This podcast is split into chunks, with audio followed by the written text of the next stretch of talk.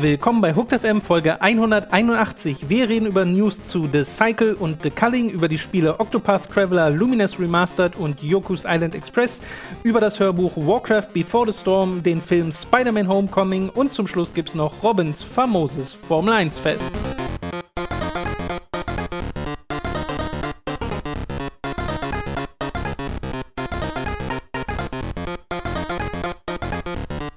Wir begrüßen euch bei einer weiteren Folge Hooked FM. Ich bin Tom, bei mir sitzt der Robin. Yo! Und Hallo. bevor wir Na?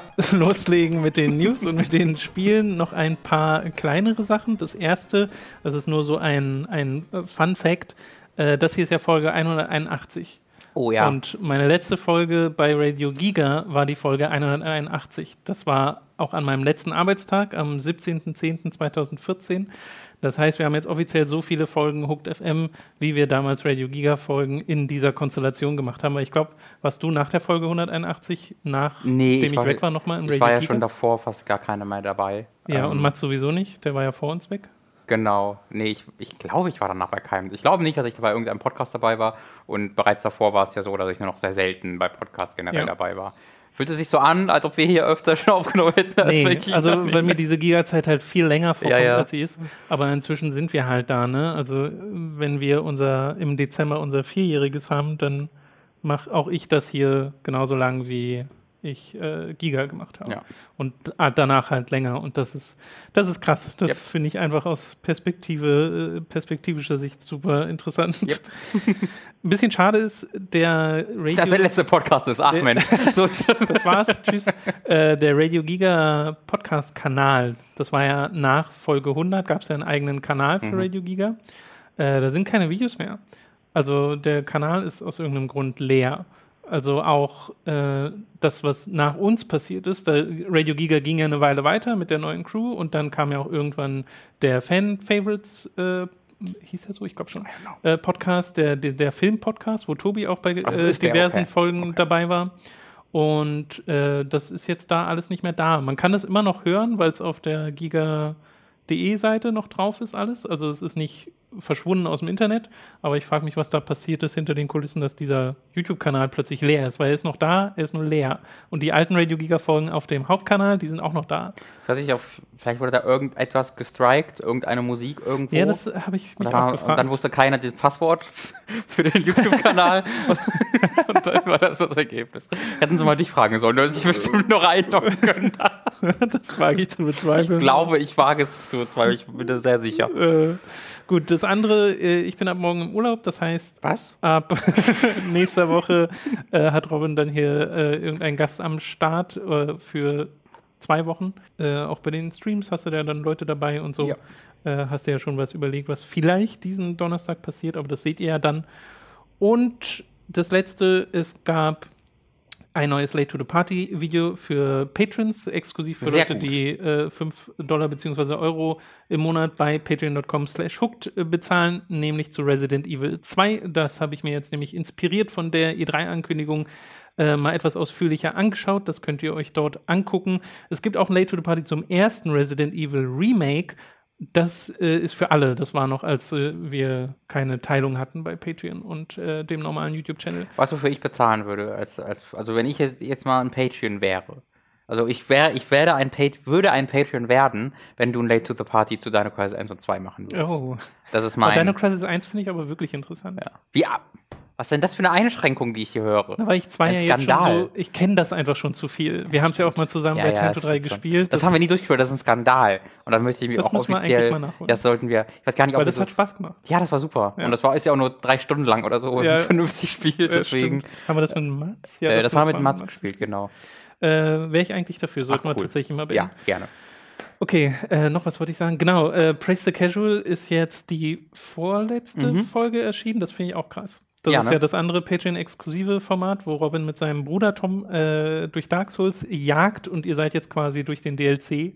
Mhm. Und äh, das finde ich krass. Nächste Folge ist das Finale. Nur noch, nur noch Gewinn fehlt. Ja, es war jetzt ein knappes Jahr, sehr, ja, äh, sehr lang gedauert, aber war auch sehr, sehr spaßig. Ähm, sehr viel Respekt und nochmal vielen Dank auch äh, hier an Tom, das mache ich auch im letzten Video, das dann diese Woche kommt. Äh, einfach dafür, dass er irgendwie, ich glaube, es waren 17 Freitage mhm. geopfert hat äh, für diesen Quatsch. Äh, ich bin auch ganz froh, dass ich die Freitage jetzt wieder ein bisschen frei habe, um, um sonstige Arbeit zu erledigen. Ja. Deswegen, wir werden ja auch jetzt auch nicht direkt etwas Neues nachschieben. Äh, der Mann studiert ja auch ein bisschen und hat noch anderweitige Dinge zu tun. Das war ab und zu ein bisschen zeitlich schon schwierig, das reinzuquetschen, aber es hat zum Glück immer geklappt.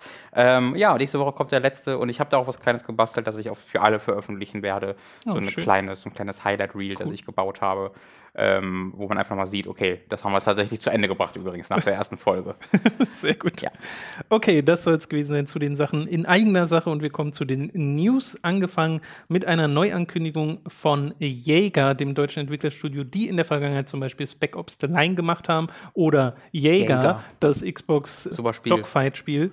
Und die, äh, das neue Spiel äh, hört auf den Namen The Cycle und soll ein PvPvE Spiel werden. Das heißt, es äh, ist ein Match-basiertes Spiel, ein Shooter, äh, spielt auf einem Planeten namens Fortuna 3 und das ist so eine halt ein Sci-Fi-Szenario. Der Planet gibt so einen kleinen Teaser-Trailer, der wird da gezeigt, wo sie ein bisschen die Flora und Fauna zeigen und zum Schluss so einen äh, Panorama-Shot haben, äh, wo du in der Distanz so ein großes Gebäude siehst oder was auch immer das ist, irgend so ein Turm und du siehst so ein stapfendes Roboterwesen. Ich weiß gar nicht, ob es ein Roboter sein soll, oh, kann auch ein biologisches ich glaub, Wesen. einfach nur ein großes äh, genau, Dino-Wesen sein. Irgendein Tier. Hab trotzdem irgendwie Horizon-Vibes bekommen von dem, mhm, von dem Look, so ein bisschen. Achso, vom.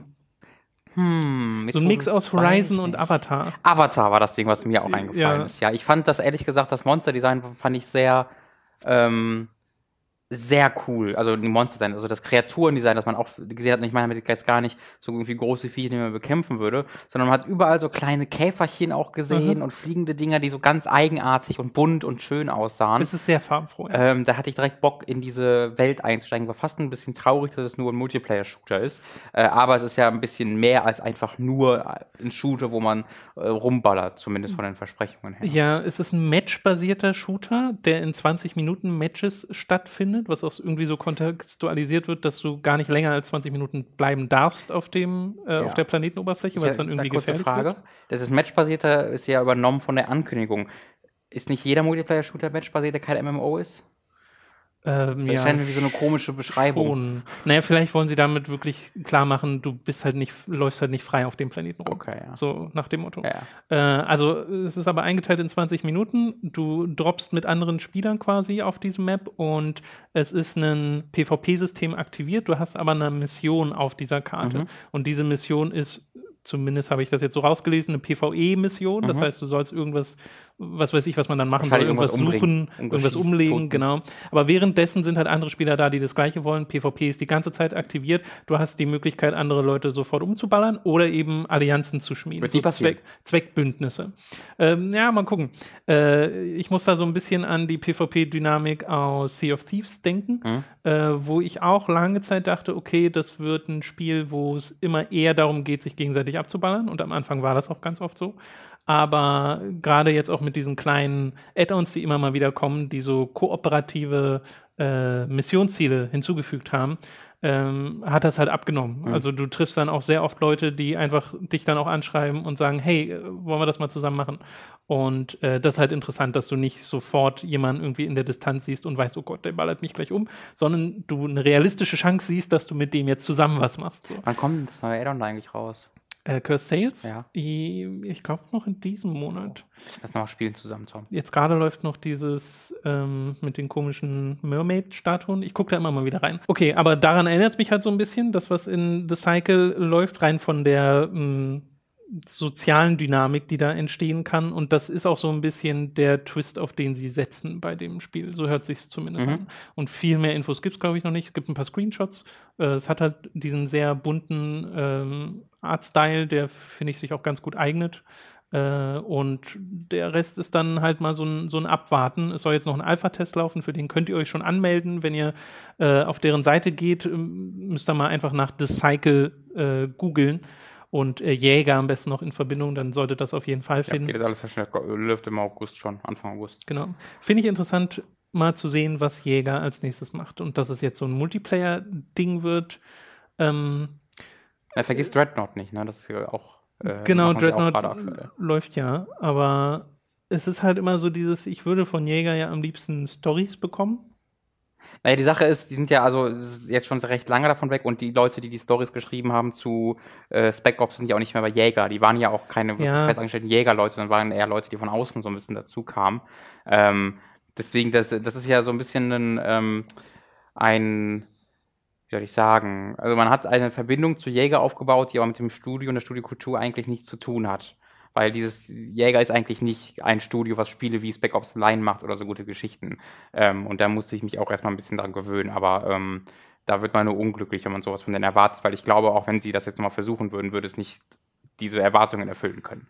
Das kann sehr gut sein. Es sei denn, sie haben dann wieder so ein sehr gutes Händchen für Leute, die sie dann anheuern oder Mhm. sowas. Aber ich weiß jetzt auch nicht, was so die internen Ambitionen sind von dem Studio. Ganz abgesehen, dass es natürlich auch mega Misserfolg war, ne? Also äh, das Ding hat jetzt Ja. keine, keine krassen Reviews bekommen, das Ding hat sich überhaupt gar nicht verkauft. Ähm, die selbst hatten, mussten übelst crunchen dafür und haben ja auch erzählt, dass sie einfach die Bilder, die man sich dafür angucken musste und die Mhm. Recherche, die man machen musste, hat die froh, davon krass zu und genau, sie waren alle sehr froh, nicht mehr dieses Spiel weiterentwickeln zu müssen. Äh, aus all diesen Sachen zusammen halt, also ist das, erscheint mir das sehr logisch, dass sie jetzt irgendwie äh, ja bei sowas wie The Cycle gelandet sind und ich bin einfach froh, dass sie hier immer noch was Kreatives machen. Also das ist ja irgendwie immer noch was. Es ist kein Battle Royale Spiel. Da können wir doch alle mal die Hände für äh, Genau, es ist kein. Battle Royale Spiel, aber es hat auch einen richtig geilen Artstyle. Es hat Ja. eine richtig coole Welt, die, die ich erkunden will.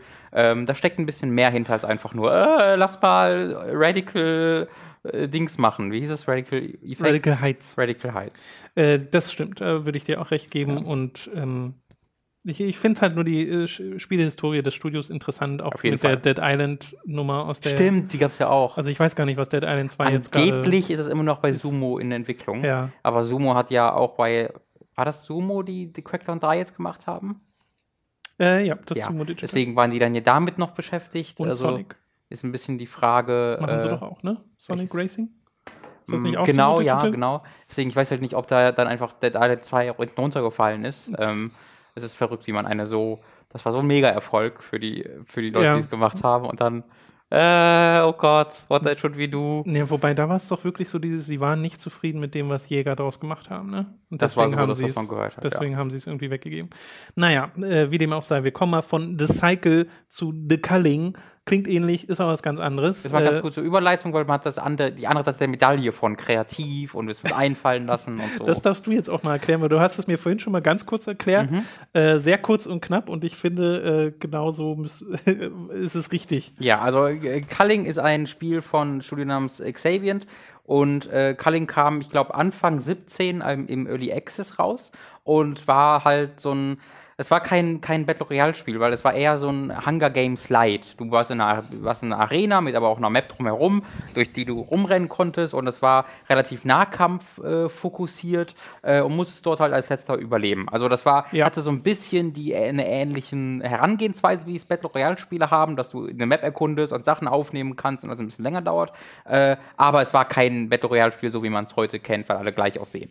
Ähm, das hat sich dann aber im Laufe der Early Access-Phase immer weiter verändert, weil dann natürlich irgendwann PUBG kam und äh, das dann alles verändert hat. Und äh, als das Spiel dann im Oktober 2017 schließlich erschien, war es quasi ein PUBG H1Z1-Klon. Ähm, und die Fans waren halt sehr unzufrieden damit. Ich hatte auf Kotaku gesehen gerade, es hatte irgendwie 120.000 Spieler, äh, als es im Early Access kam. Und als es dann erschien, waren es noch ein paar hundert, die dann Oh. gleichzeitig gespielt haben. Äh, und anscheinend war auch der Entwickler irgendwie unzufrieden damit. Und seine, die, die Lösung, die dann der Entwickler hatte, war, okay, dann lassen wir es einfach liegen. Äh, und dann hat man ein halbes Jahr nichts von denen gehört. Und dann haben sie äh, vor ein paar Wochen im Juni äh, 2018 aus dem Nichts einfach Culling 2 angekündigt. Und alle Leute, die natürlich Culling 1 sich gekauft hatten und im Laufe der Zeit immer weiter davon weggestoßen wurden, dachten sich dann so, äh, was? Warum ist jetzt Culling 2 da? Und dann hat man sich den Trailer angeguckt und es sah einfach wirklich aus wie ein PUBG Asset Flip. Also es sah wirklich, es war absurd, wie sehr das aussah wie PUBG. Ähm, und es war natürlich kein Asset Flip, ich benutze das hier ein bisschen als Übertreibung, äh, aber es sah wirklich unfassbar identisch aus. Äh, und ist dann auch ein paar Tage später bereits erschienen für, ich glaube, 30 Euro. Ich glaube, es waren 29 Euro. Könnte doch 19 gewesen sein, bin mir nicht ganz sicher. Äh, und die Videos, die es davon gab, waren halt desaströs, extrem verbuggt. Keiner hat natürlich gespielt. Ähm, und tatsächlich war es dann zwei Tage später so, dass dann bereits zwei Leute das gleichzeitig online gespielt haben. Und das war es. Ein äh, Battle Royale-Spiel, also was einfach niemand gespielt hat. Ja. Ähm, und das, also der, der, das war eine riesige, wurde komplett zurückgewiesen von der Community. Es gibt original auf dem offiziellen The Culling Reddit, äh, gab es einen Mod-Post, einen gepinnten Mod-Post ganz oben, der Leuten gesagt hat, kauf dieses Spiel nicht. Achso, da muss man schon ein bisschen arbeiten, damit es so weit kommt. Und dann äh, gab es tatsächlich eine Video-Message von dem Entwickler, äh, die sehr fast einzigartig war. Denn dort wurde sich also sehr, sehr ausdrücklich entschuldigt für das, was da passiert ist. Sie haben gesagt, dass äh, Carling 2 gecancelt ist, obwohl es schon erschienen ist und von dem von Steam runtergenommen wurde, was auch bereits passiert ist, was jetzt auch einfach keine sehr schwierige Entscheidung gewesen sein wird, weil es halt niemand gekauft oder gespielt hat. Ja. Äh, sie haben The Culling 2 runtergenommen. Das war es aber noch nicht. Sie haben auch The Culling äh, haben sie wie die fertige Version, die im Oktober dann quasi aus dem Steam Early Access rauskam, dass die setzen sie jetzt zurück auf den Stand, wie es war, als es im Early Access war. Also nicht, sie setzen sich wirklich zurück. Es ist nicht so, dass sie einfach sagen, okay, das wird deleted, dann machen wir es wieder so wie vorher, sondern sie wollen natürlich, dass, dass die Bugs, die ausgemerzt wurden und so, beibehalten werden, aber die ganzen Systeme, die rausgenommen wurden und so, das wird alles basieren auf dem Day One, auf der Day One Version mhm. von The Culling. Und sobald sie das quasi alles gemacht haben, das implementiert haben, wird dann The Culling als Free-to-Play-Version, als The Culling Day One äh, in Steam erscheinen. Und ich weiß nicht, ob ich jemals so eine krasses, oh Gott, oh Gott, oh Gott, oh Gott, alles wird zurückgesetzt, und sie, äh, ob ich so, jemals so in so einer krassen Form gesehen habe, weil was sie jetzt einfach gesagt haben ist, oh, wir haben anderthalb Jahre komplett Scheiße gebaut ja. und wir ignorieren alles, was wir jetzt in anderthalb Jahre gemacht haben und setzen es auf den Stand zurück, den wir Anfang 2017 hatten. Das finde ich so krass, aber finde ich auch sehr respektabel, denn die Reaktion darauf war extrem positiv von den Fans, weil das ist das, was sie ausdrücklich wollten. Ja. Und dann die Eier zu haben und, und, zu sagen, oder den Mut zu haben und zu sagen, okay, äh, ihr habt recht, wir folgen dem, was ihr sagt äh, und müssen da jetzt einfach mal das schlucken, dass wir eineinhalb Jahre äh, für nichts gearbeitet haben, finde ich sehr respektabel. Es klingt ein bisschen nach einer Story, wo der Opportunismus nach hinten losgegangen ist. Voll. Weil es ja schon sehr sich so anhört wie, oh, guck mal, wie erfolgreich die sind. Absolut. Wir machen unser Spiel mal mehr wie das. Ja und dabei so ein bisschen aus dem Augen verloren haben, was ihr eigenes Spiel scheinbar besonders gemacht mhm. hat. Ich habe mich jetzt mit The Culling nicht beschäftigt, ich habe keine Ahnung. Ich habe selbst das, auch nie gespielt, aber ich habe sehr ist. viel durchgelesen dazu und das hört sich genau. Ich habe auch Videos angeguckt und genau das war die Kritik, ja. Genau, und das äh, jetzt halt so ein bisschen besser spät als nie erkannt zu haben, okay, nee, die Leute wollen nicht noch ein PUBG, mhm. die Leute wollen The Culling, so mhm. mit den Eigenheiten, die es hatte. Und ich habe von dem Spiel, als ich es mir jetzt mal auf Steam angeguckt habe, schon mal gehört und zwar wahrscheinlich genau vor der ganzen PUBG und Fortnite-Explosion. Ja, ja, das war da ähm, groß. Wo ich genau von diesem Spielprinzip gehört habe, von diesem äh, auch, dieses Survival-Ding so mhm. mit drin zu haben im PvP-Korsett. Äh, und ich meine, good on them, so, dass sie das jetzt erkannt haben. Ja. Äh, mal sehen, ob das tatsächlich nochmal rumgerissen ja. wird. Dass du am Ende ein Spiel hast, wo die Leute sagen, okay, das ist genau das, was wir wollten. Und vor allem, wo es auch noch genug Leute sagen, mhm. weil mit so einer Nummer verprellst du dir auch unheimlich viele natürlich, Spieler. Natürlich. Weil klar hast du jetzt Leute, die sagen, okay, cool, endlich wird es wieder zu dem, was wir eigentlich wollten. Aber sind das noch genug, um dieses Spiel aufrechtzuerhalten? Keine Ahnung. Ja, weil ja wirklich am Ende von The Culling auch nur so wenig noch übrig waren. Also ja. Also ich finde, ich, das werde ich auf jeden Fall im Auge behalten. Ich finde das wahnsinnig interessant, weil das wäre eine sehr schöne Redemption-Story, wenn es denn äh, funktionieren ja. äh, sollte. Äh, ich, weil ich erinnere mich daran, ich hätte mir damals The Culling fast gekauft, um es auszuprobieren, habe dann ein bisschen den, einfach den Blick verloren. Ähm, aber wenn es jetzt auf Free-to-Play erscheint, würde ich auch nochmal einen Blick raufwerfen. Äh, was ich auch dazu sagen sollte, sie hatten The Culling 2 nicht nur aus dem Laden genommen, sondern sie haben es auch wirklich refunded. Also jeder, der es gekauft hat, hm. hat das Geld zurückbekommen. Äh, deswegen, das finde ich halt also krass, ne? Wirklich anderthalb Jahre gearbeitet für nichts. Also kein, kein ja. zusätzliches Geld. Oder zumindest ein halbes Jahr, wenn man nur The Culling mal berechnet. Eigentlich ein halbes Wunder, dass das geht, ohne dass die bankrott sind und ja. sagen, okay, tschüss. Ja, also, ne, wenn du dir halt, das war ist halt einfach nur, weil der Culling 1 dieser Mega-Erfolg war, ja. als es im Early Access noch war. Ja. Weil für 120.000 Concurrent User kannst du dir vorstellen, wie viel jetzt insgesamt gekauft haben müssen. Ähm, und für so einen kleinen Entwickler ist jetzt ja schon 50.000 eine Menge, Menge Kohle. Hm. Naja. Okay, gut. Dann soll es das gewesen sein mit den News für diese Woche. An dieser Stelle ist es mal wieder Zeit für eine kleine Werbeunterbrechung. In diesem Monat werden wir gesponsert von Don Stylo, der euch einen wunderbaren Podcast ans Herz legen will. Unlimited Ammo, ein Videospiel, Anime, Einbruchs, Badewannen und Lotte-Podcast von und mit YouTubern wie Speckobst, Backerkritik, Aubanan und Co. Geht auf unlimitedammo.de, um den neuesten Folgen zu lauschen oder Videos der Crew anzuschauen. Vielen Dank an unseren Sponsor Don Stylo.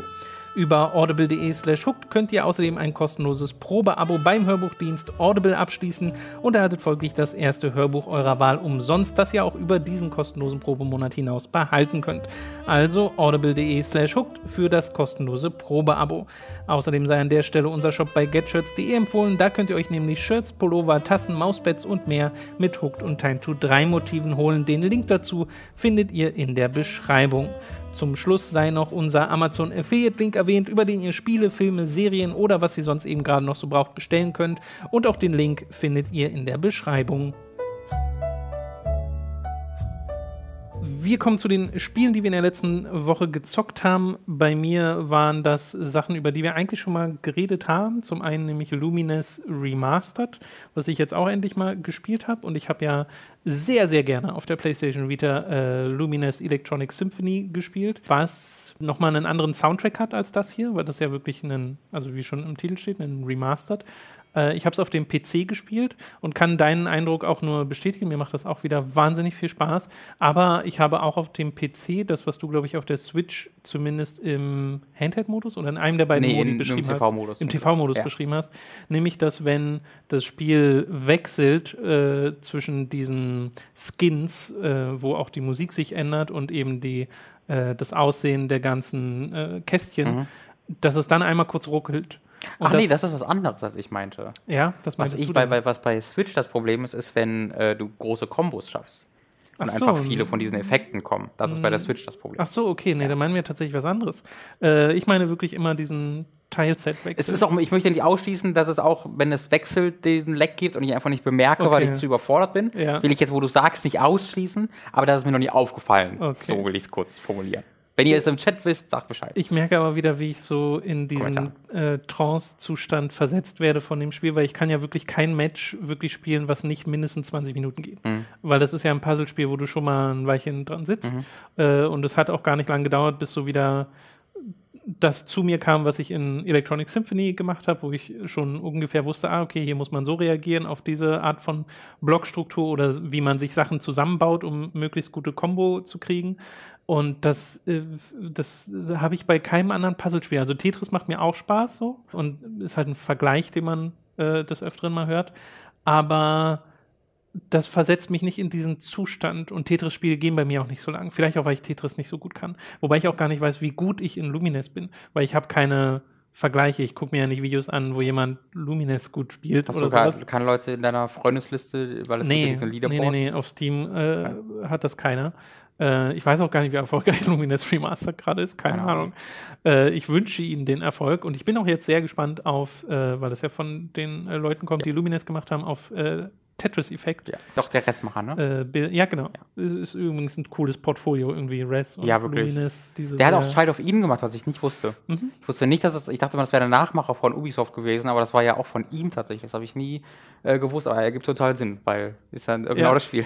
Also ich würde Lumines auch total empfehlen, holt euch dieses Spiel, wenn ihr in irgendeiner Form auf diese Art von Puzzle steht oder versucht es wenigstens mal anzuspielen, wenn ihr euch nicht sicher seid. Ich, ich liebe das total. Hm. Ich mag das super gern, dieses Spiel. Gut, das andere, äh, worüber ich ja letzte Woche schon geredet habe, ist Octopath Traveler. Das habe ich jetzt weitergespielt, aber äh, ehrlich gesagt gar nicht so viel, wie ich dachte, weil ich immer so im Hinterkopf hatte, okay, ich will Octopath Traveler spielen, aber ich will es nicht nur eine halbe Stunde spielen. Mhm. So, ich will schon länger spielen und das habe ich jetzt im Wesentlichen nur am Wochenende ein bisschen geschafft. Bin jetzt irgendwo jenseits der zehn Stunden, aber eben noch nicht annähernd so weit, als Okay. dass ich über die zweiten oder dritten Kapitel reden könnte. Ich habe mir jetzt alle acht Charaktere geholt und bin jetzt an dem Punkt, Okt heißt er in dem Spiel, alle Okt. alle Okt, äh, bin jetzt an dem Punkt, wo ich die halt alle beisammen habe, Mhm. wo ich meine Party immer mal wieder ein bisschen durchgemixt habe. Und auf der Weltkarte wird ja angezeigt, wo das jeweils zweite Kapitel der jeweiligen Charaktere starten. Und das Level dafür wird dir angezeigt. Und das ist so Level 22 bis 25 Mhm. oder sowas. Das Ding ist, mein Charakter, der, den ich immer dabei habe, mit dem ich auch angefangen habe, das ist der Olb-Erik, der Krieger. Äh, Der was? Olb-Erik heißt er. Olb-Erik Eisenburg, glaube ich. Olb-Erik? Olb-Erik. Das hört sich wie eine Beleidigung für jemanden, der Erik ist. Alter, guck mal, was das für ein Olb-Erik ist, ey. Du, Alter, Olb. Bist du ein Olb-Tom, Alter? Äh, Hast du doch keine. Olb-Erik? Hast doch aber eigentlich keine Probleme, das zu akzeptieren, wenn du weißt, dass das aus Japan kommt. Sind das zwei Namen? Ist das Olb, Leerzeichen, Erik? Olb-Erik Also Eisenburg. Olb-Erik. Olb-Erik, könnte man auch sagen. Olb okay, Olb-Erik. Olb-Erik finde ich super lustig. finde ich super gut. Olb-Erik. Äh, Das ist wie, wie Hobgoblin. So eine Weiterentwicklung von Erik. eher wegen dem Olb, ne? Ja. Ähm, den habe ich halt an erster Stelle und der ist, glaube ich, jetzt Level 21 oder so. Ja. Also genau eigentlich auf dem Level, auf dem er sein sollte für so ein paar der nächsten Quests. Aber die anderen nicht, weil ich ja rumgegangen bin, um Mhm. die alle zu sammeln. Und die starten halt alle immer auf Level 1. Mhm. Aber die, äh, die, die, die Dungeons, die um diese ersten Stories drumherum gebaut sind, die leveln, glaube ich, mit deiner Party mit, weil die waren immer auf einem Level, das gepasst hat für die anderen Charaktere, die ich mitgezogen habe. Mhm. Und das heißt, diesen Level 1er, den du dann neu dazu nimmst, den musst du hinterherziehen vom Level. Und dadurch, dass ich immer mal wieder getauscht habe, weil ich gemerkt habe, oh, den Charakter mag ich jetzt sehr gerne, ich möchte mal den in die Party aufnehmen, oh, den will ich jetzt auch mal ausprobieren, äh, habe den ein bisschen länger in der Party genommen. Das heißt, ich habe jetzt Leute, die sind Level 14, 15, aber auch 12, 11 Mhm. und habe jetzt halt einen Mix aus Charakteren, wo ich mir denke, die sind eigentlich nicht geeignet für Level 22 äh, Vielleicht reicht es ja, wenn einer Inhalte. so stark ist. Also vielleicht, ja, das werde ich jetzt halt ausprobieren. Ich Ja. bin genau an der Stelle, wo jetzt ein zweites Kapitel startet Ja. und habe mir so gedacht, ich probiere es einfach mal aus. Vielleicht kann ich da auch, selbst wenn ich gerade so ein paar der Monster besiege, kann ich die halt hinterherziehen, Ja. äh, weil das ja dann ordentlich äh, Erfahrungspunkte gibt. Äh, aber trotzdem hatte ich da so das erste Mal diesen, diesen dieses Aufstoßen, wo ich so dachte, okay, funktioniert diese Struktur überhaupt, die Ja. wir hier gebaut haben? Äh, mit den voneinander unab- unabhängigen Geschichten. Aber vor allem, warum leveln die Charaktere nicht mit? Warum, wenn das drumherum gerade Level 12 ist, alle meine Charaktere Level 12 sind, warum kriege ich den neuen Charakter, den ich mir da hole, auf Level 1? Mhm. Also wahrscheinlich, damit ich nicht von den Skills überfordert bin. Keine Ahnung, so viele Skills hast du ja gar nicht. Äh, Verstehe ich nicht so ganz. Das erscheint mir wie ein komisches System, ja. Äh, ja, also aus der Hinsicht ist es jetzt wir- wirklich das erste Mal gewesen, wo ich auch so dachte, hä, das ergibt nicht so viel Sinn. Dennoch, jetzt wo ich alle acht Geschichten mal gesehen habe, zumindest die ersten Kapitel davon, es gab wirklich keinen, bei denen ich gesagt habe, oh, das ist ja langweilig. Äh, auch wenn sie teilweise Tropes einsetzen und sowas, trotzdem bin ich bei allen äh, dabei gewesen äh, und mag auch sehr so die tonalen Unterschiede. Die letzte, die ich mir jetzt geholt habe, ist zum Beispiel so eine Händlerin, so eine sehr junge, äh, die in so eine Piratengeschichte involviert war. Und das ist relativ leichtherzig. Äh, und das andere ist ja, ne, du hast, äh, das was auch schon in der Demo drin war, was wahrscheinlich viele noch kennen, äh, die Primrose, die halt so eine Tänzerin ist, die auch impliziert missbraucht wird von ihrem Meister, den sie dann, gegen den sie dann sich äh, aufrichten muss. Also da geht's auch mal in sehr darke Richtungen, aber dann auch wieder de- zum Kontrast wird sehr leichtherzig. Mhm. Und ich glaube, das ist auch nötig, weil wenn das alles so wäre, dann, wenn alles äh, entweder fröhlich wäre oder alles entweder dunkel, dann wäre es wahrscheinlich nicht so spannend. Das ist eine schöne Kingdom Hearts Message, die du hier gerade wiedergibst. Wieso? Für ist man Bruch auch, also es darf nicht nur dunkel und nicht nur Helligkeit Oh. geben, sondern es muss sich gegenseitig. Wo Licht ist, ist auch Schatten. Wo ja. Nee, nicht Licht und Schatten, das ist doch Dunkelheit und Licht. Ist das Licht, wird das Licht bezeichnet? Ja, ne? Also es wird oft von Licht ja, und Schatten geredet. Ja, ja. Und von Freundschaft und Was? Herzen, Habe ich noch nicht von die gehört. Seelen sind. Und Da bin ich noch nicht. wie auch immer. Da bin ich noch nicht. Das ist eigentlich das Beste. So müsstest du mal bringen, wenn du irgendwie mit einem Kingdom Hearts Fan redest. Oh, die so weit habe ich noch nicht gehört. noch nicht. Herzen, habe ich nicht gehört. Ansonsten werde ich wahrscheinlich zu Octopath Traveler nochmal ein Update geben, wenn ich aus dem Urlaub zurückbringe, weil, weil jetzt im Urlaub will ich das mal etwas intensiver spielen, wo ich dann auch mal ein paar der Stories hoffentlich beende und dann mal schauen, ob man nochmal an so kleinere Roadblocks stößt, wo man sich denkt, ey, was soll das? Äh, weil an und für sich habe ich ja auch letzte Woche gesagt, habe ich ja gar so kein so großes Problem mit der Struktur, dass ich einfach eine Story nach der anderen spiele oder die halt abwechselnd spiele und die nicht zwingend miteinander was zu tun haben. Das stört mich jetzt gar nicht so sehr, aber es stört mich, wenn es ins Spielerische übergeht und dazu, äh, dazu führt, dass der Flow des Spiels unterbrochen wird. Ja. Gut. Äh, du hast auch ein paar Spiele gespielt, äh, über die ich schon geredet habe, zum Beispiel Yoku's Island Express. Mhm. Äh, wie gefällt dir denn das Spiel? Auch super gut. Ich glaube, ich bin dann etwa so weit wie du, als wir den Stream gestartet haben. Ähm, ich war so ein bisschen irritiert, wie lange, oder nicht wie lange, aber wie gut versteckt dann doch ist auch nicht das richtige Wort. Aber es ist jetzt nicht offensichtlich äh, sofort, wo du diese dann doch sehr nützlichen Items wie die, ähm, naja, dieses, dieser, wo, diesen Wurfhaken bekommst, ja. mit dem du dich um die äh, Blumen rumschwingen kannst. Weil ich habe mich ganz im ersten ganz gefragt, okay, was ist jetzt die Quest, die mir dieses Item bringt? Ja. Das kannst du nicht so wirklich voraussehen, sondern du musst einfach ein bisschen erkunden und hab's dann schließlich halt äh, endlich gefunden ähm, und war dann auch sehr glücklich darüber, wie sich dann der äh, die Map öffnet dadurch, genau, ähm, ja. weil du auch oder auch in den alten Pfaden dann die ganzen Extras einsammeln kannst. Ja, weil du mehrmals an diesen Blumen vorbeigehst genau. und dann schon siehst, hä, was soll das? Genau. Ja. Und äh, es ist aber auch schon ein, Mal passiert, also warst du schon oben auf dem, du hast ja durchgespielt. Ja, ja, ne? ich bin durch. Äh, es gibt einmal, wo du diesen höchsten Berg erklettern musst, ähm, wo man so Wasser dann schöpfen muss. Und ich weiß nicht, ob das jetzt auch passiert ist, aber du musst quasi, das eine, also du bist auf, auf dem höchsten Berg, erkläre ich kurz für die, Zuhörer, du bist am höchsten Berg des Landes, mitten drauf. Und da oben gibt es so einen Brunnen quasi aus dem du Wasser schöpfen musst. Aber zuerst musst du dich an so einer Pflanze, wenn du auf dem höchsten Berg bist, noch ein bisschen nach oben äh, schwingen, damit du das Wasser dann anmachst, weil da oben so ein Schalter ist oder so ein Horn, in das du reinpustest. Äh, und mir ist halt wirklich passiert, also ich habe mich dann an die, bin an die Blume gegangen, da schwingst du hier mit 360 Grad rum, hat dann natürlich so losgelassen, dass ich oh über die Wand drüber, über den Berg und dann bin ich wirklich so, so, so 30 Sekunden lang gefallen und um mich rum die Welt war so riesige Vierecke, weil die nicht so schnell geladen hat. Das haben die nicht vorausgesehen, oh. Dass das hier jemand macht. Und dann bin ich halt wirklich 30 Sekunden bis so ganz da unten gefahren, hat so eine Sekunde gedauert, alles hat nachgeladen. Ich dachte mir so, nein! Holy weil ich hatte shit. auch den Fast Travel noch nichts. Ich hatte nichts, da dann musste den kompletten Weg dann nochmal per Hand nach oben äh, klettern. Oh, das, das, war. Das tut mir leid. Das war aber, aber es war es wert, weil es einfach so lustig war, wie so die Welt um mich rum so, oh Gott, was macht der? ähm. wussten gar nicht, was sie machen sollen. Das ist äh, ja krass. Ja, aber das gefällt mir auch sehr, sehr, sehr gut. Ich war kurz halt ein bisschen überwältigt, weil es so viele Wege gab und ich gar ja. nicht so wusste, wo ich lang so soll. So ging es mir auch. Ähm, aber das hat sich mittlerweile sehr gelegt. Diese Character Designs sind immer noch sensationell, hervorragend und großartig. Ähm, die Musik ist wunderschön, die Grafik ist wunderschön.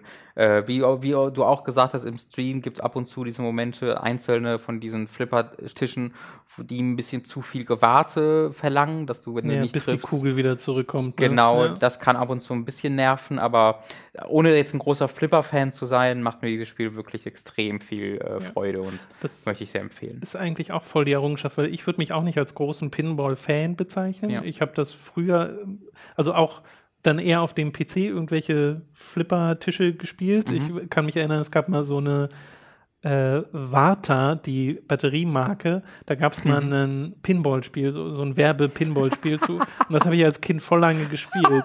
äh, ich weiß gar nicht, das muss auf irgendeiner Disk mal drauf gewesen sein. Ich war als Kind großer Warta-Fan. Ja, ja, so fucking Batteriefirma, ne? äh, oder halt ganz klassisch dieses, war es bei Windows XP oder so, wo es auch diesen Pinball, oh, dieses Pinball-Spiel gibt, mehr. was einfach ja, in stimmt. Windows integriert ja, war. Ja, genau. äh, das habe ich dann gern gespielt. Aber abgesehen davon habe ich das jetzt nicht groß verfolgt und trotzdem funktioniert dieses Spiel total gut. Ja. Weil auch das Drumherum so gut funktioniert. Also äh, quasi auch von dir nochmal eine Empfehlung. Yes. Du hast es auf der Switch gespielt, ne? Genau, da läuft super, ohne okay, Probleme. Schön. Dann war es das tatsächlich schon mit den Spielen, oder hast du noch was? Ja, ich habe halt sehr viel gespielt, habe ich Tonga auch schon gesagt, ich habe sehr viel gespielt, aber halt alles Sachen, über die wir schon zur Genüge geredet haben. Ein bisschen Warframe, viel WoW. Habe ich jetzt einen Demon Hunter auf Level 108, glaube ich, von 110. Es geht aber auch relativ schnell, äh, wenn man einfach nur dediziert levelt. Ähm, ansonsten habe ich noch ein bisschen, was habe ich denn noch gespielt? Ich habe noch mehr Kram. Ich habe ein bisschen Nier Automata auf der Xbox gespielt. Mhm. Äh, also immer mal wieder so auf der Switch habe ich auch noch, wie du, spiele ich immer ein bisschen Lumines. Ich habe ein bisschen Battle Chef Brigade weitergespielt, aber nicht genug, um da mhm. ausführlich drüber reden zu können. Also überall so ein bisschen reingeguckt. Dann habe ich auch ein paar Anime-Folgen äh, noch mal ein bisschen was geguckt. Äh, ja, also viel, viel so in der, in der letzten Woche ein bisschen in verschiedenen Gegenden rumge okay. rumgekaspert. Und ich zocke immer noch ein bisschen im Hintergrund gerade äh, VR, PlayStation VR, wo das jetzt weniger geworden ist, weil ich das bei dem Wetter ein bisschen unangenehm finde, einfach weil es so warm ist. Dann hast du das fette Headset auf, ja. bist dann am Schwitzen und äh, hast ist einfach ein unangenehmes Gefühl, dieses teure Gerät dann voll zu schwitzen. ähm, möchte ich da nicht so gerne machen, deswegen spiele ich das gerade weniger, ähm, aber freue mich darauf, dann wieder einsteigen zu können. Alles klar, aber World of Warcraft ist ein ganz gutes Stichwort, weil du meintest, du hast in das Hörbuch, äh, bist schon bei über der Hälfte Aha. von Warcraft Before the Storm, was ja so ein bisschen die Vorgeschichte sein soll zu Battle for Azeroth. Mhm. Äh, ich habe das witzigerweise unabhängig von, also Ja. wir wussten das nicht voneinander, ich habe das auch äh, mir geholt, das Hörbuch, und bin da jetzt so zwei Kapitel drin oder so, also noch relativ am Anfang. Aber höre das halt auch manchmal nebenbei, wenn ich äh, Mhm. World of Warcraft spiele, weil sich dafür halt ganz gut eignet. Und das, äh, da dreht sich halt auch sehr viel um Anduin, den aktuellen König von Stormwind äh, und der Allianz, und äh, Sylvanas, äh, die, die War Chiefin der Horde. So sagt man ja.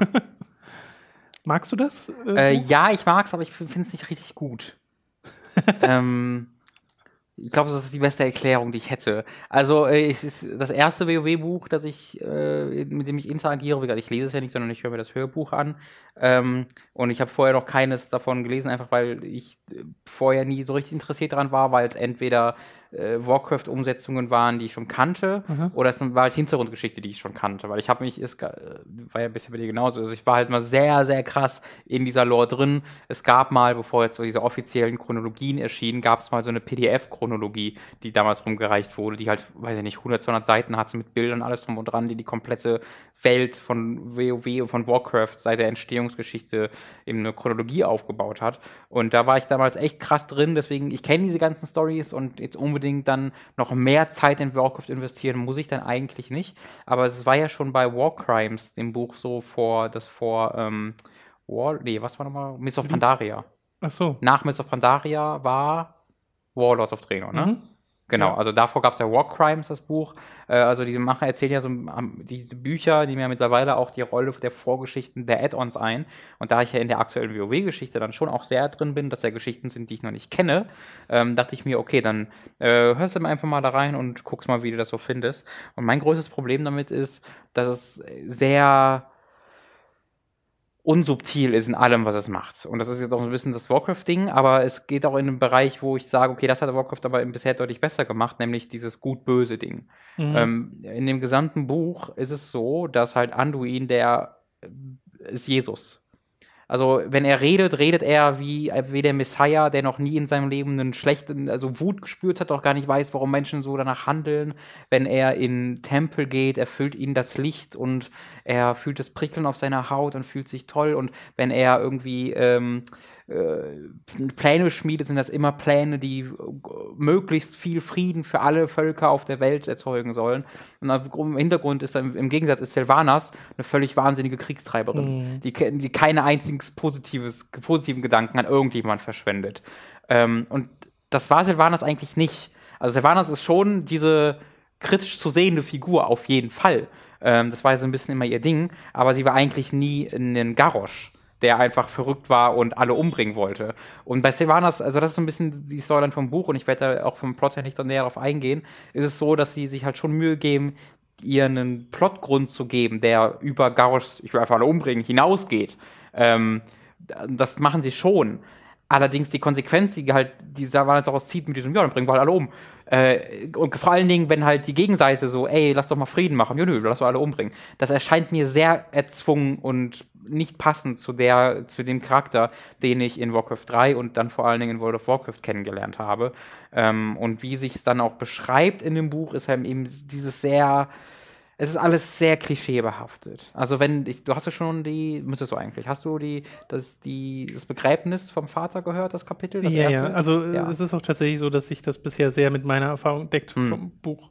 Äh, weil ich mir auch so dachte, okay, dieses Unsubtile gehört für mich zu Warcraft ein bisschen dazu. Ja, Äh, se- sehr Holzhammer-mäßig, obwohl es auch da, finde ich, in Warcraft 3 ein paar subtile Momente gab. Ähm, Warcraft 3 finde ich da noch deutlich subtiler, ja.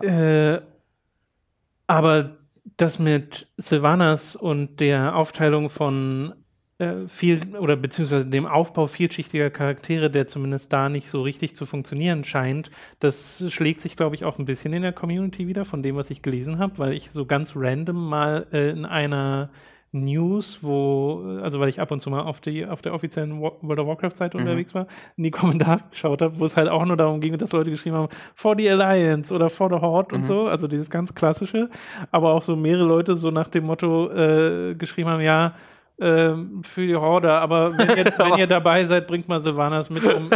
Ich, ich helfe euch vielleicht auch ein bisschen, weil Ja, Äh, ich habe auch wirklich äh, Kritiken mir durchgelesen vom Buch, Mhm. Wo Leute eben genau das sagen, Okay. so nicht zufrieden damit sind, in welche Richtung sie diesen Konflikt bringen, weil es eben sehr schwarz-weiß ist. Mhm. Und das ist halt, also du willst doch als Horde-Spieler nicht unter äh, einem Charakter quasi agieren, die mal anders war, als sie jetzt ist Mhm. und diese Wandlung nicht wirklich nachvollziehbar äh, Das ist so ein bisschen das Problem. äh, ja. passiert ist, weil das mit Garrosh zum Beispiel, da habe ich gar nichts gegen, gegen diese Story, Ja, nee, der sie war halt das so ein- etabliert ja. haben. Das hat irgendwie gepasst. Es ist zwar immer noch sehr tragisch, wie wenig Rampenlicht Vol'jin bekommen hat Ja, das Äh, ist so wirklich mein Troll. in seiner sehr kurzen Zeit, aber äh, Oh. gut, das ist jetzt halt auch passiert. Aber Ich habe bis heute nicht verstanden, warum er Sylvanas danach zum Watchchief gemacht hat. Also naja, egal, also ich ich glaube, darauf läuft, ich glaube, das werden wir auch erst noch rausfinden. Also Ah, okay. meine Vermutung ist ja, dass es irgendwie darauf hinausläuft, dass es irgendwann diesen Redemption-Moment gibt, dass das so an die, an die an den Rand getrieben wird, weil sie werden nicht nochmal machen, dass Sylvanas böse wird und dann zu einem Dungeon-Boss, Ja. so wie Garrosh. Ja. Das wäre mega lame. Es wird halt vielleicht wie mit Illidan nochmal diesen äh, Erlösungsmoment geben, diese Umkehr von, okay, sie sieht auf ihre vergangenen Taten und dann passiert das, was Vol'jin irgendwie in seiner Vision gesehen hat. Ah, er hatte eine Vision oder so. Gibt's, gibt's da Naja, aber es wird so impliziert, dass Vol'jin Ja? halt irgendwas in ihr sieht. Okay, okay. Ja, das wusste ich halt nicht, ob es da irgendwie mal Erklärungen gab. Äh, mein Nee, kleines, Gibt's ja nicht so wirklich, aber Ja. das ist ja dann nur Mutmaßung. Es gibt eine ganz interessante eigentlich Herangehensweise, weil wenn man das mal ein bisschen analysiert und sich anguckt, wer hier für wen ist, ist es voll so, dass auf der Allianz-Seite ist es so, dass äh, Anduin dieser Jesus Messiah ist, der nur Gutes will, aber seine ganze Gefolgschaft, also alle Generäle und anderen Völker sind eher so, dass sie sagen, ey nee, lass mal ein bisschen, Alter, du bist verrückt, sei mal aggressiver, Krieg, so. Und bei der Horde ist es so, dass die, dass die Silvaner, der Führerin, nur auf Krieg aus alle anderen Leute sind so, äh, chill mal, lass mal ein bisschen auf Frieden machen. Also das ist eigentlich eine interessante ähm, Dynamik, Eine, eine ja. interessante Dynamik, dass man auch auf der Horde-Seite diese ganzen Leute haben, die eher Frieden wollen, aber die halt ein bisschen in den Hintergrund gepresst werden. Es ist einfach so, dass sich das bei Sylvanas falsch ausdrückt. Sie, so wie sie denkt, weil du hörst ja wirklich ihre Gedanken. Ja. Und diese Gedanken sind einfach so voll mit Blut, Krieg, jawohl, dass ähm, diese Dynamik, die eigentlich cool interessant ist und dann ja doch wieder so ein bisschen äh, graue Töne anschlägt, anstatt einfach nur schwarz-weiß, dass die ja zu sehr ins Hintertreffen gerät und äh, zu sehr Sylvanas und Anduin selbst in den Mittelpunkt äh, rücken. Auch ein bisschen, ich finde auch das Spiel, das Buch ist nicht besonders gut geschrieben. Also ich habe dich gerade gefragt, ob du diese Beerdigung hattest, weil da gibt es halt eine Szene. Ich glaube, wenn es losgeht, äh, diese Beerdigung fängt halt an zu regnen ne? und der Regen, als ob er um Anduin weinen würde, wo ich dann so, oh Jesus, okay. Und ein bisschen später ist der Regen dann die Metapher dafür, dass äh, ähm, Anduin getauft wird, weil er jetzt äh, ein, ein Führer geworden ist. Und ich finde halt, das sind so die beiden allerlamesten Metaphern für Regen, die in jeder Geschichte irgendwie benutzt werden. Äh, und das ist so, dass das zieht sich so durchs Buch, dass immer so die offensichtlichsten Vergleiche gemacht werden und immer die klischeebehaftetsten Arten und Weisen, wie diese Geschichte geschrieben wird, wird immer die klischeebehaftete äh, Weise genutzt. Das ignorieren wir kurz, was ich gerade gesagt habe. ähm, und das finde ich ein bisschen ähm, ermüdend. Ich höre aber trotzdem das Buch ganz gern einfach im Hintergrund, weil es, diese Welt halt einfach trotzdem interessant bleibt. Aber es ist jetzt kein unanhörbares Buch, aber es ist auch nicht großartig. Das ist, glaube ich, das, was ich sagen will. Ja, wie gesagt, ich bin ja noch nicht so mega weit, aber es deckt sich sehr mit meinen, meinem Eindruck Ja. bisher. Habe aber auch vorher, also schon als ich es mir geholt habe, habe ich ja auch in die Rezension reingeschaut und die waren schon ein bisschen zwiegespalten, also habe ich auch gar Ah, nicht okay. so hohe Erwartungen gehabt Tatsächlich Äh, blind gekauft. an, äh, an das Ding, sondern dachte einfach nur, so ein bisschen Geschichte für, hinter, äh, für den Hintergrund, während ich World of Warcraft spiele, das ist ganz nett. Ja. Aber na gut, ich lese immer noch die Chroniken nebenbei. Ich lese immer mal wieder Ah, so cool. ein paar Blätter durch. Also hast du äh, die, gehe so durch die mehrere, Story. oder, mittlerweile? Ja, es gibt zwei und ich habe auch beide, aber Ah, ich bin okay. noch nicht mal mit der ersten durch, weil ich halt mir sehr viel Zeit nehme und immer nur ab und zu mal durchgehe. Äh, aber das mag ich trotzdem sehr gern. Ja. Weil einfach, es ist ja wie, wirklich wie so ein Geschichtsbuch geschrieben. Es sind einfach nur Sachen passiert und es wird da aufgelistet. Mhm. Es ist trotzdem so geschrieben, dass eine gewisse Dramaturgie entsteht äh, für die einzelnen Kapitel.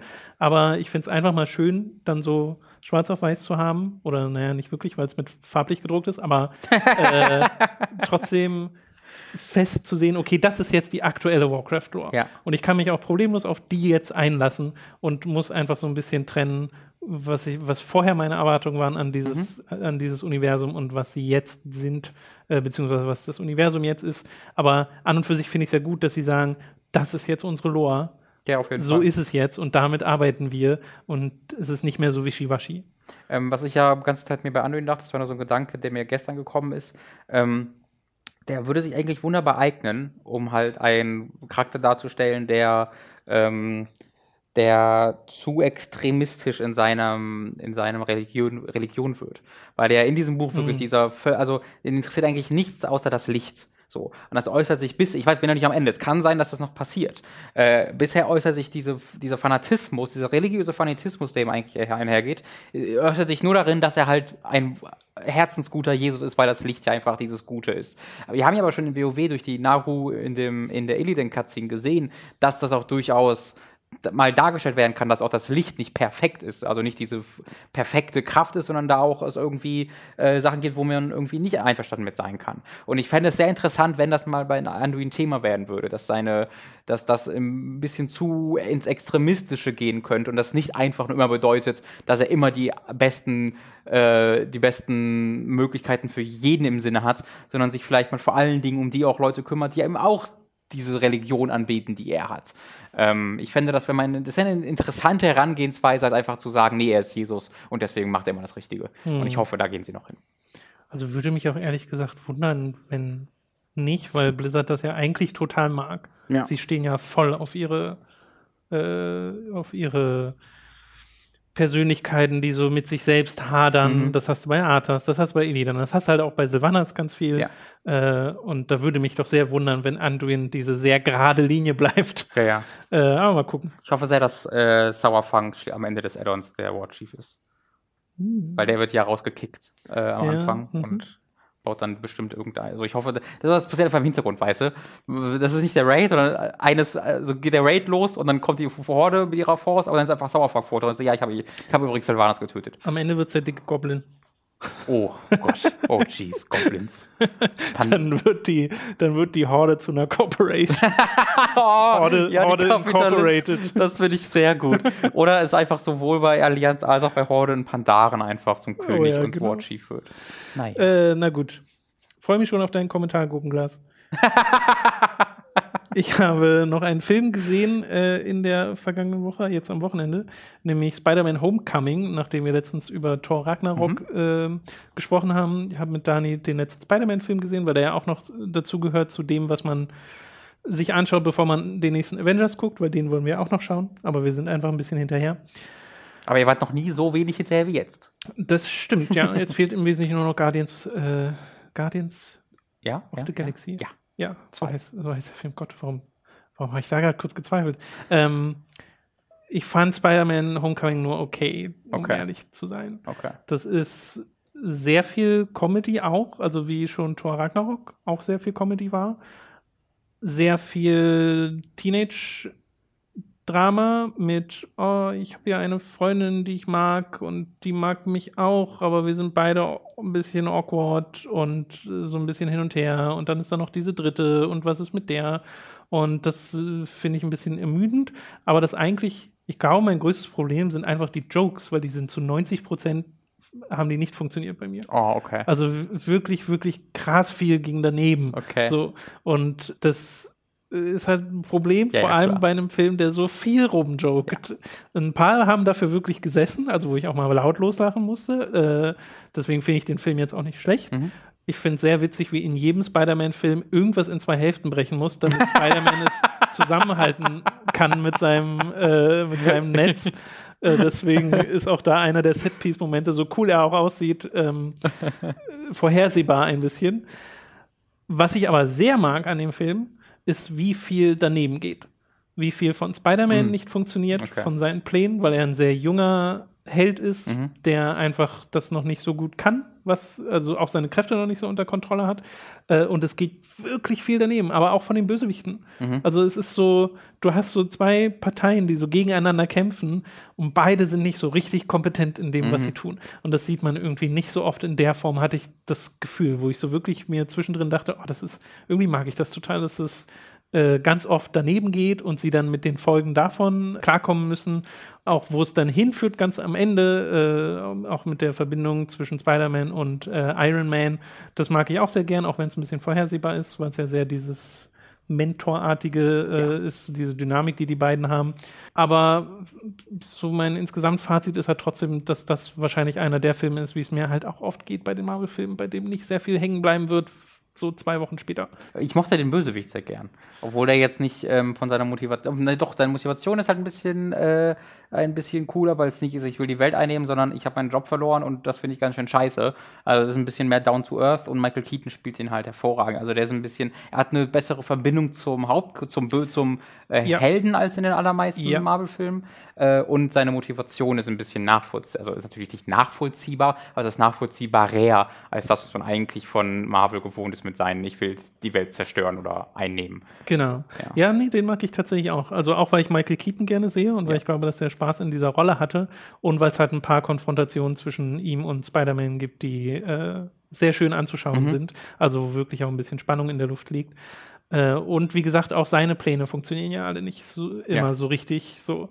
Und damit muss er dann, wird er dann halt auch konfrontiert und das mag ich ganz gern.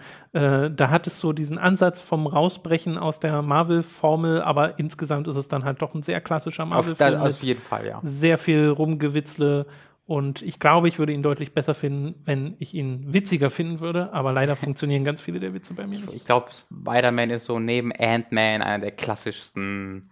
Okay, wir machen jetzt mal einen Marvel-Film, mhm. Marvel-Film der letzten vier, fünf Jahre. Ant-Man fand ich auch witziger. Und ja. Ant-Man hat mehr inszenatorische Ideen das stimmt, ja. als Spider-Man. Und es gibt so ein paar Szenen in Homecoming, wo ich so dachte, oh, das jetzt, wo, wo du das CG so raussiehst. Mhm. Nicht im Sinne von, oh Gott, das sieht jetzt gerade schlecht aus oder so, ist, ist schon alles okay. Aber irgendwie, gerade bei der Figur Spider-Man, die ja viel hin und her springt, mhm. dachte ich gerade, oh, das sieht gerade super unecht aus. Wo, mir das, wo du das gerade sagst, ist mir noch ein Film eingefallen, den, den du noch gucken musst. Weil ich mal gucken muss, aber Black Panther gibt's noch.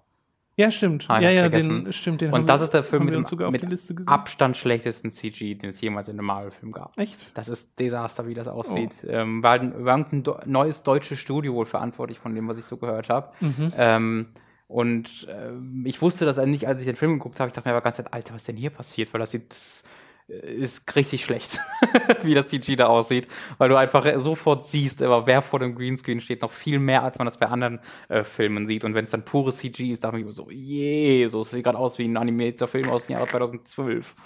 Ähm, ja.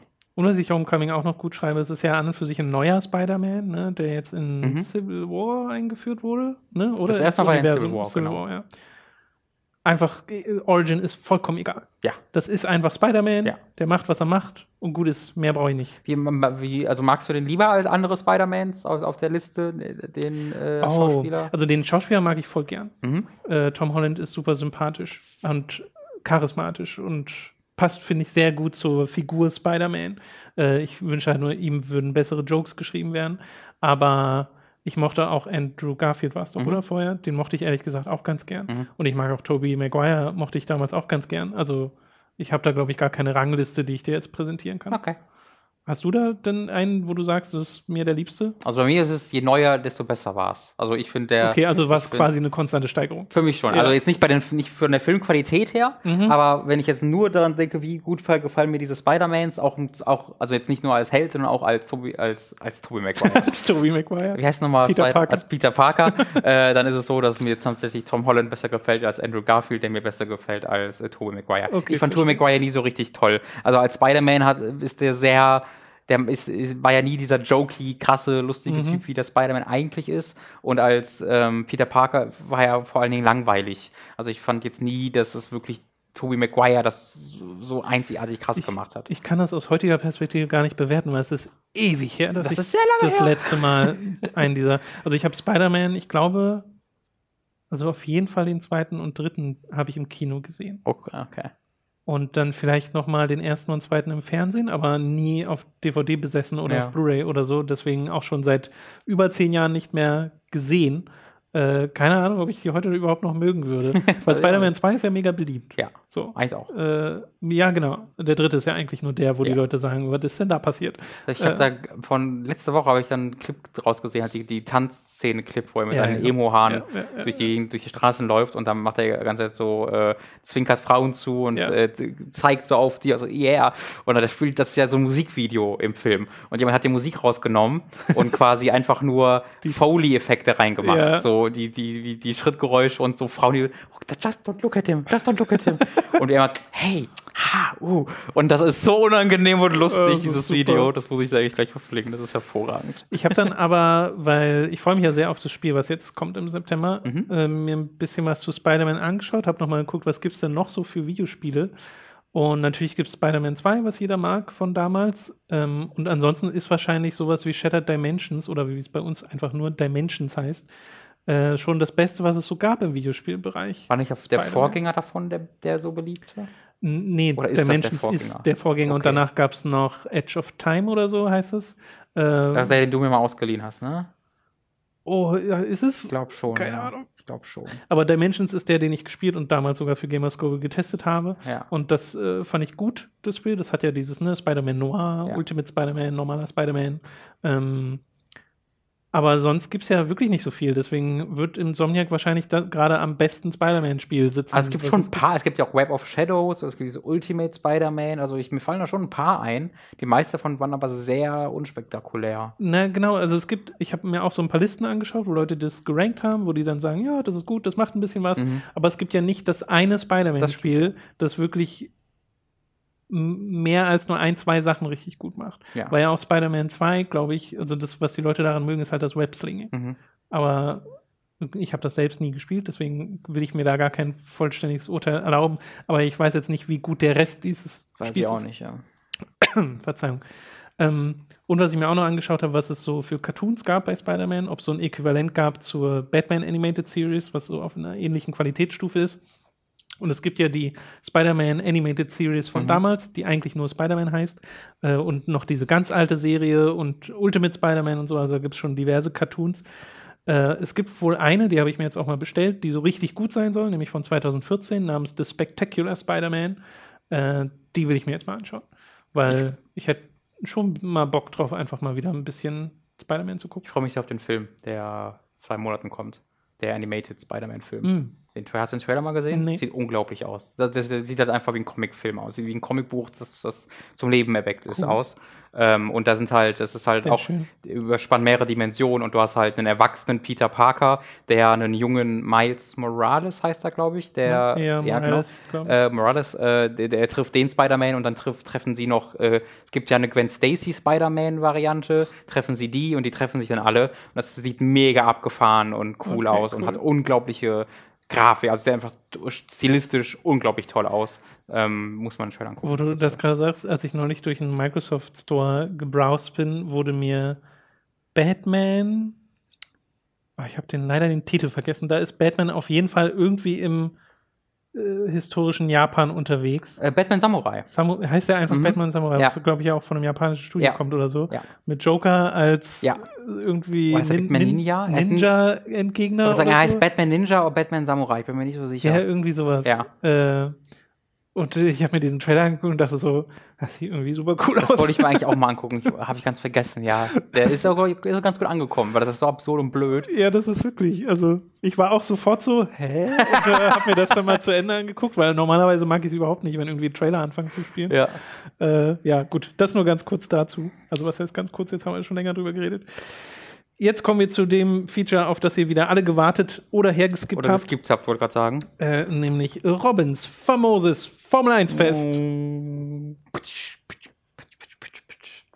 War schon lange nicht mehr sehr enthusiastisch. Das war Regen. dieses- Ach so, das war Regen. Es war Okay. Regen. Ich, ja, ich versuche das Das war einfach. gedämpft quasi von der versuch- Atmosphäre. Genau, ich versuche es einfach äh, anzupassen. Weißt du, wie das Ubisoft-Logo. Es gab mal immer das gleiche Ubisoft-Logo, aber dann wurde so ein Spiel angepasst und so versuche ich es auch mit jedem Rennen zu machen. Wie das Ubisoft-Logo. Robins das famoses. Formel 1 Fest. Ähm, das war ein sehr spannendes Rennen in Deutschland, im guten Deutschland. Äh, Hockenheim. Nicht im schlechten Deutschland. Im guten alten Deutschland sind sie gefahren, in Hockenheim. Äh, und es war ein Rennen, das bereits unter sehr guten äh, Zeichen stand, lieber Tom. Zumindest wenn man ähm, äh, einfach daran interessiert ist, dass es spannend wurde. Man hatte nämlich äh, Hamilton, der äh, die Qualifikation äh, hart verkackt hat. Ähm, Hamilton war ganze Samstag im Qualifying so ein bisschen, weiß ich nicht, unkonzentriert, ist komisch, ist nicht gut gefahren. Ist immer wieder so ein bisschen rausgedreht oder so ein bisschen, nicht rausgedreht, aber so ein bisschen äh, die Kurven nicht richtig bekommen, zu weit rausgefahren. Und dann war es schließlich so, dass er bei einer der Kurven wirklich ähm, halt ähm, die Kurve nicht gekriegt hat und halt in der Auslaufzone draußen war, die aber ähm, gepflastert war, deswegen war es jetzt nicht mega schlimm. Aber, oder oh, das war Kies, bei mir bin ich ganz sicher, jedenfalls ist er dann mit Vollspeed durchgerasselt, dann wieder auf die Strecke zurück und du hast ja die Randsteine äh, beim, Aus, beim Kurvenausgang. Ja. Und er ist halt auch mit mit vollem Speed einfach darüber dann gerast. Das ist wirklich so durch die Gegend gehoppelt, weil das natürlich sehr, also Formel 1 aber sind nicht dafür geeignet, dass du über unebene Straße damit fährst. Und dabei hat er sich dann irgendwie die Gangschaltung kaputt gemacht. Ähm, in dem zweiten Qualifier nur auf Platz 14 stehen oder 13 äh, und äh, musste dann das Auto abstellen und da gab es dann einen äh, Funkspruch, wo sagt, okay, Hamilton, hier dein Gangschaltung ist kaputt, bitte äh, ähm, mach das Auto aus und halt an. Und er hat halt angefangen zu diskutieren. so, nee, ich schaff's noch in die Box, weil er halt wollte, dass das da repariert wird und damit er dann das Qualifying mit weiterfahren kann. Weil wenn du ähm, in die Box fährst, kannst du reparieren, weiterfahren. Wenn du ähm, außerhalb der, der Box stehen bleibst, bist du raus. Äh, aber das Team meinte halt so, nee, du musst jetzt anhalten, du machst deinen Motor sonst kaputt. Äh, dann hat er irgendwann halt angehalten, aber trotzdem viel später, als ihm eigentlich gesagt wurde. Und dann hat er versucht, das per Hand in die Box zu schieben, bis dann irgendwie die, äh, die Streckenposten auch mal ankommen und sagen, nee, da ist die Ausfahrt, wir müssen jetzt da rein. Also, äh, nee, wir müssen jetzt rechts rein. Wir können jetzt nicht über die komplette Strecke der Auto in die Box schieben. Und hat halt aufgegeben. Und äh, das wirkte alles sehr komisch, sehr unkonzentriert. Äh, und Vettel wurde halt äh, Erster, äh, hat noch nie in Hockenheim gewonnen, seinem Heim Grand Prix, äh, und ist ja auch WM-Führender zum, zum Zeitpunkt gewesen. Äh, und dann gab es bereits äh, Voraussagen, dass es ein Regenrennen werden könnte. Lange mhm. her und äh, da bin ich äh, sehr excited gewesen, weil auch Ricciardo hatte ein paar ähm, im Red Bull, hatte, äh, musste, hat einen neuen Motor bekommen und so. Und wenn du die Teile auswechselst, bekommst du Strafen. Weil eigentlich gibt es Kostenobergrenze, dass du nicht so oft neue Teile benutzt. Er hat es gemacht. Das heißt, er ist irgendwie auf dem 19. Startplatz gestartet und Hamilton war es, glaube ich, auf dem 14. Äh, so, du hast also zwei Top-Fahrer, die sich durchs Feld flügen müssen und du du hattest versprochenen Regen. Ähm, und dann ging es halt los und es begann relativ unspektakulär tatsächlich. Re äh, Ricciardo hatte sehr Probleme, sich durchzukämpfen, weil er Reifenprobleme hatte. Äh, Hamilton ist ohne Probleme der ersten zehn Runden auf den sechsten Platz vorgefahren, äh, was wieder sehr beeindruckend war. Ja. Also das kann, das kann er wirklich richtig, richtig gut. Äh, und Regen kam nicht so wirklich. Also so ging dann das, das so ein bisschen weiter und äh, Hamilton hatte tatsächlich eine sehr interessante Strategie, weil der ist ganz nicht an die Box gekommen. Und der ist dann zwischendurch wirklich auf dem zwei, zweiten, vielleicht sogar auf dem ersten Platz gewesen, erinnere ich mich gar nicht mehr genau, ohne halt an die Box zu gehen äh, weil alle anderen schon bereits in der Box Stop hatten. Und dann irgendwann ist er an die Box gegangen, der hat so ein bisschen angefangen zu tröpfeln. Und äh, in, in diesen Konditionen, wo es dann so ein bisschen getröpfelt hat, in bestimmten Bereichen der Strecke, waren diese neuen Reifen extra gut. Weil äh, die halt, du verlierst halt Grip, bei, bei, wenn es mhm. ein bisschen nass ist. Also wenn es nur ein bisschen nass ist, verlierst du halt ein bisschen Grip. Aber wenn deine Reifen so schon ein bisschen älter sind, verlierst du halt sehr viel Grip. Und wenn du ganz neue Reifen hast und dann kannst du so ein bisschen Feuchtigkeit ganz gut wegstecken. Und dann war der plötzlich halt eine, zwei Sekunden schneller als alle anderen. Oder als die Führenden zumindest. Äh, und war dann auf der sechsten, siebten Position nach dem Boxenstopp. Also war in einer großartigen Position, hat sich dann wieder nach vorne gefahren. Ähm, und man dachte, okay, der könnte tatsächlich aufs Podest einfach schaffen vom 14. Platz. Richtig krass. Und dann hat ein bisschen mehr angefangen zu regnen. Und Vettel hat einfach sein Auto in die Wand gesetzt auf dem ersten Platz ohne, also der hatte äh, Vorsprung, kein, ohne irgendwelchen von Not, hat er einfach sein Auto in die Wand gesetzt. Ähm, und also ist halt wirklich, man hat es in seinem Steuer gesehen, wie er einfach völlig wütend äh, in seinem Sitz so rumzappelt und auf mhm. dem Lenkrad draufhaut, hört den Funkspruch, da hört sich so an, als ob er weint tatsächlich, so, äh, weil, er, weil er halt Scheiße gebaut hat. Ähm, sag ich nur, for fuck's sake, for fuck's sake, I'm so sorry. Äh, und dann hat Hamilton einfach gewonnen. also Hamilton hatte einfach die perfekte Boxenstrategie. Es gab halt eine Safety-Car-Phase, dann natürlich, als äh, Hamilton raus, als Vettel rausgeflogen ist. Und nach dieser Safety-Car-Phase, weil seine Boxenstrategie einfach perfekt aus, oder perfekt, es war einfach sehr viel Glück dabei. Ne? Wann es angefangen hat zu regnen, wann es aufgehört hat zu regnen, wann der Safety-Car rauskam. Es war, lief alles perfekt für Hamilton. Aber dieses Glück konnte er natürlich nur ausnutzen, weil er vorher unglaublich gut gefahren ist mhm. und äh, vom 14. Startplatz sich so durchgepflügt hat durchs Feld. Und es war halt dann sehr interessant, die letzten 20 Runden, weil es immer so ein bisschen angefangen hat zu regnen an einer bestimmten Kurve, dann wieder aufgehört hat, dann hat es wieder stärker geregnet, dann wieder aufgehört. Und es gab halt teilweise Autos, die waren dreimal hintereinander in der Box, weil die immer die falschen Reifen benutzt haben. Ähm, einer hat zwischendurch Regenreifen draufgesetzt, was äh, völlig wahnsinnig war, weil Regenreifen ist ja wirklich, wenn das Wasser auf der Strecke steht und ja. hat so ein bisschen getröpfelt in der Kurve und zählt Regenreifen an und äh, fliegt natürlich nur raus in jeder Kurve, es einfach keine Haftung hat. Ähm, das war mega weird. Der ist dann auch direkt wieder in die Box gekommen danach. Äh, ja, da hat dann tatsächlich äh, Hamilton dieses Rennen gewonnen und zwar kurz knapp, weil direkt nach dem Safety Car, äh, es war Bottas, sein Teamkollege, auf dem zweiten Platz und Bottas hat dann Hamilton angegriffen äh, und auch fast überholt. Dann gleichzeitig einen Funkspruch, wo sie gesagt haben, sorry, also sie haben sich dafür entschuldigt, aber please hold, uh, hold the line. Also er sollte, nicht hold the line, please hold your position. Er sollte nicht angreifen mehr. Ähm, und das ist bei Mercedes. Und Mercedes ist eigentlich das Team, was immer gesagt hat, wir werden nie ähm, oder zumindest wenn die Leute fair fahren, unsere, Team, unsere Fahrer, werden wir keine Stallorder geben. Und äh, tatsächlich ist es gar nicht so viele Rennen her, dass Toto Wolf es nochmal gesagt hat, dass er das nie machen wird. Und jetzt Doch. genau das passiert, ja. was ich sehr schade und bitter fand mhm. tatsächlich. Aber nichtsdestotrotz hat Hamilton das äh, sehr verdient gewonnen. Äh, Großregen gab es dann halt nicht, immer nur so Getröpfel. Aber dann natürlich in der Sekunde, wo das Rennen vorbei ist und die Siegerehrung startet, krasser Wolkenbruch, Regen geht los. so, oh, fuck my life. Weil dann wird es halt immer richtig interessant. Es darf nicht zu viel werden. Es könnte sein, dass das schon zu viel gewesen wäre, weil halt äh, die Leute dann oft das Rennen abbrechen, was ich sehr schade finde, wenn es zu viel regnet. Äh, aber wenn es halt dann trotzdem ordentlich regnet und das Rennen auch weiterläuft, dann wird es halt oft richtig interessant, weil ähm, dann so ein paar von, es gibt ja, so bestimmte Strategie umstellen und Strategie so. umstellen. Es gibt äh, Fahrer, die können richtig gut im Regen fahren, mhm. Fahrer, die können gar nicht im Regen fahren und so Hülkenberg zum Beispiel, die sind wahnsinnig talentiert im Regen. Ähm, da kann dann einfach auch ein Fahrer, der normalerweise keine Chance hat, plötzlich auf dem ersten Platz vorfahren und das hätte ich gerne gesehen, haben wir leider nicht gesehen, aber nichtsdestotrotz war es ein sehr cooles Rennen. Okay, schön. Das nächste ist dann? Wieder nächste Woche tatsächlich. Äh, in Ungarn, wenn ich es richtig gesehen habe. Da musst du dann mit jemand anderem deinen äh, Werde ich der Person nicht teilen. Ich, ach, warte mal, habe ich das mit Dom schon mal gemacht? Ich glaube, ich habe, ich glaube, ich, glaub, ich das mal mit Dom äh, Podcast gemacht habe, habe ich auch Formel 1 ja? äh, gehabt in der Woche, ja. Also ich muss wieder irgendeine Persönlichkeit. Mit Ray hatten wir das ja auch. Ja, Ray war sehr verwirrt. Ja, das war sehr amüsant. Mal gucken, mal gucken. okay. äh, seht ihr ja dann. Das war es jetzt erstmal mit Robins famosem Formel 1 Fest. Oh nein, oh fuck it, fuck it, oh. ja, genau. Das Ubisoft-Logo, ich sag's doch. Wenn das Ubisoft-Logo jetzt auch noch Geräusche und Aussagen bekommen würde. Oh, dieses Spiel findet eben. anfängt zu reden. Dim, dim, dim. Oh, dieses Spiel ist in der Wüste. Cool. Gut, dann äh, sind wir so ziemlich am Ende dieses Podcasts angekommen. Äh, falls ihr äh, an der Hook Community teilnehmen wollt, wir haben ein Forum auf hookmagazin.de und außerdem noch einen Discord-Server. Link dazu packe ich euch wie immer in die Beschreibung.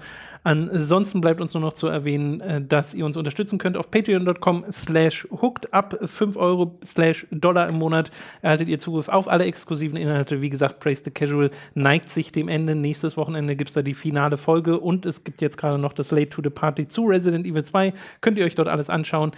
Ansonsten, wenn ihr 25 Dollar bzw. Euro pro Monat äh, bezahlt, dann werdet ihr zu Podcast-Produzenten und wir bedanken uns namentlich bei euch, so wie wir es jetzt tun, bei folgenden Podcast-Produzenten: Julian Selke, Noritz, Michael, Geribor mit Grünkohlwiesel und außerdem auch Dens Caninus und die einrastenden Aften, Schrotti, Cabbage 92, Gilton, Jan Lippert, Diddy, manchmal auch bekannt als Numemon, Sebastian Diel, Der Hamster, die Epic Snowwolf, zynisch-zittrige Zankzitterzicke, Nighty 1996, Retroprinz, Markus Ottensmann, Marcus RK200, Hauke Brav, Lux Human, Lars the Ace, Pavor Dionus, McLovin 008, Dito, Narrogard, Rose New Dawn, Lisa Willig, Spontanjain, Max Geusser, Thomas Katzke,